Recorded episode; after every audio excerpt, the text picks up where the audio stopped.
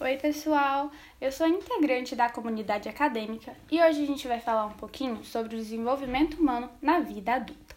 Primeiramente, é necessário que a gente relacione o nosso amigo Vygotsky com a sua abordagem histórico-cultural, que vai fazer uma relação entre filogênese, ontogênese, sociogênese e microgênese. Mas por que esse tanto de gênese? Bem, gênese seria a origem ou constituição de algo. Quando eu digo filogênese, quer dizer as mudanças fisiológicas. Ontogênese, fatores de vida. Sociogênese, as interações sociais. E microgênese, ao aspecto mais microscópico do ser humano.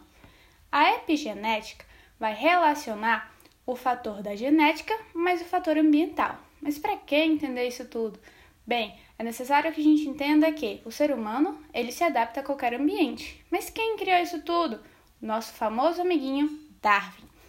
E aí, no livro de Papalha e de Fieldman, vai falar sobre um termo muito importante em House Adulthood, que vai indicar que durante a Revolução e pós-Revolução Industrial, os jovens, principalmente, eles começaram a adquirir uma maior autonomia e busca por uma independência financeira, ou seja, passaram a ficar mais na casa dos seus pais. Com isso, o tratamento ele começou a ser igualitário, não hierárquico. Outro termo bem legal é a recentralização, no qual eu vou começar a entender a mim e ao mundo. Ou seja, o desenvolvimento humano na vida adulta, ele é como uma montanha russa, visto que não há uma linearidade, depende de cada acontecimento, depende da cultura e depende do ser humano. Para isso, é necessário que a gente entenda os quatro modelos propostos. O primeiro é do estágio normativo, que vai falar que desenvolvimento ele vai se relacionar a um relógio social. Então, é como se houvesse uma cronologia a respeito dos acontecimentos que irão ocorrer. Infelizmente, Erickson, que foi o fundador desse modelo, ele vai é, acabar excluindo os solteiros, os homossexuais, celibatários e as pessoas sem filhos. O segundo modelo é o momento dos eventos. Ou seja, Bernice vai falar que o desenvolvimento ele vai depender de cada acontecimento para enfatizar os indivíduos.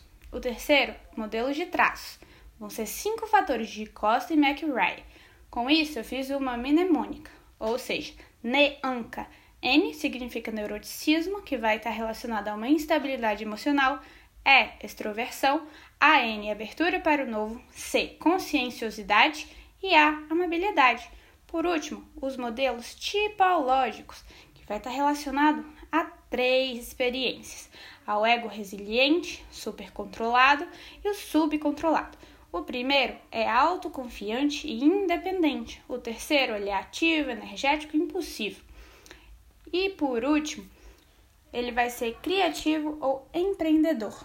Com isso, a gente percebe que o desenvolvimento humano na vida adulta, ele depende de cada ser humano, de todos os aspectos, tanto filogenético, ontogenético, sociogenético e microgenético, e principalmente da cultura a qual o indivíduo está inserido.